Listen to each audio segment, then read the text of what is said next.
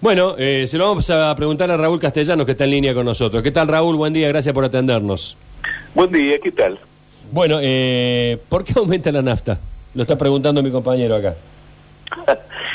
bueno, en realidad eh, existen este, muchos motivos por los cuales aumenta la nafta, ¿no es cierto? Eh, Dígame uno, veamos. Castellanos. Eh, incremento del precio del petróleo, incremento del precio de los biocombustibles, este, inflación, que influye directamente sobre un montón de costos, incluso el costo laboral, que acompaña generalmente más o menos a, a la inflación, de manera que esos factores eh, exigen, existen, a pesar de que no son materia nuestra, nosotros representamos a las estaciones de servicio, ¿no es cierto? Pero lo que hacen los, a los, a los costos de elaboración son más o menos esos. Eh, tengamos en cuenta también de que los combustibles en realidad vienen aumentando mm, por debajo de la inflación desde hace bastante tiempo, ¿no es cierto? En los últimos 12 meses el incremento promedio de los combustibles fue del 37% y la inflación fue del 55%. O sea que en realidad este, no existe, creo yo, eh, más allá de lo que de lo que cuesta después cargar nafta, ¿no es cierto? Pero no existe, me parece a mí, una exageración en los, en, los aumentos desde ese punto de vista. Creo que, en definitiva, el problema de fondo es la inflación por la cual transita nuestro país, que hace que todo quede totalmente desfasado. Sí, eh, ahora corriendo, eh, evidentemente con, la inflación me mata con el inciso, pero hay algunos de esos factores que nombraba recién que son un poco más este, estacionales o son un poco más variables, y cuando estos bajan, caso del costo del, del precio del crudo, la nafta no baja. Bueno, el precio del crudo, digamos, casi nunca en nuestro país el crudo se paga al precio internacional, ¿no es cierto?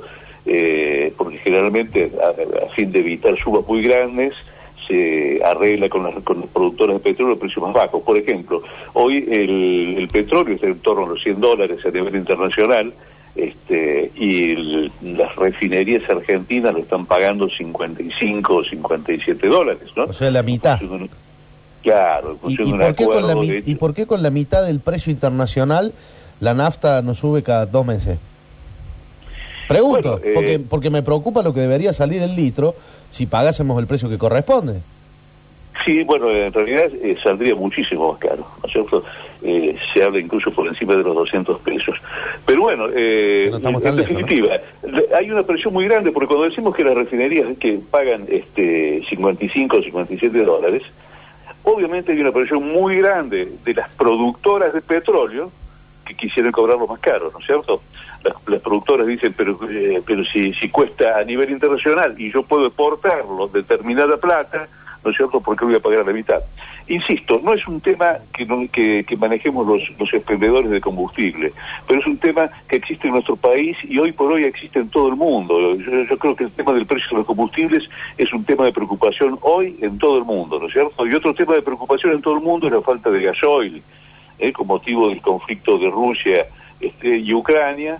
Eh, Rusia, que es un, un, un, productor fuerte, de, un elaborador fuerte de, de gasoil, este, ha quedado fuera de, de, mercado y está faltando gasoil en todas partes y en nuestro país también. ¿Cuánto, también, eh, Castellano, sí. a, a, ver, como para que la gente también eh, esté sobre aviso, digamos, eh, ¿cuánto falta para que el precio, según, entiende, según entienden ustedes, esté acorde, digamos? ¿Cuántos aumentos nos faltan?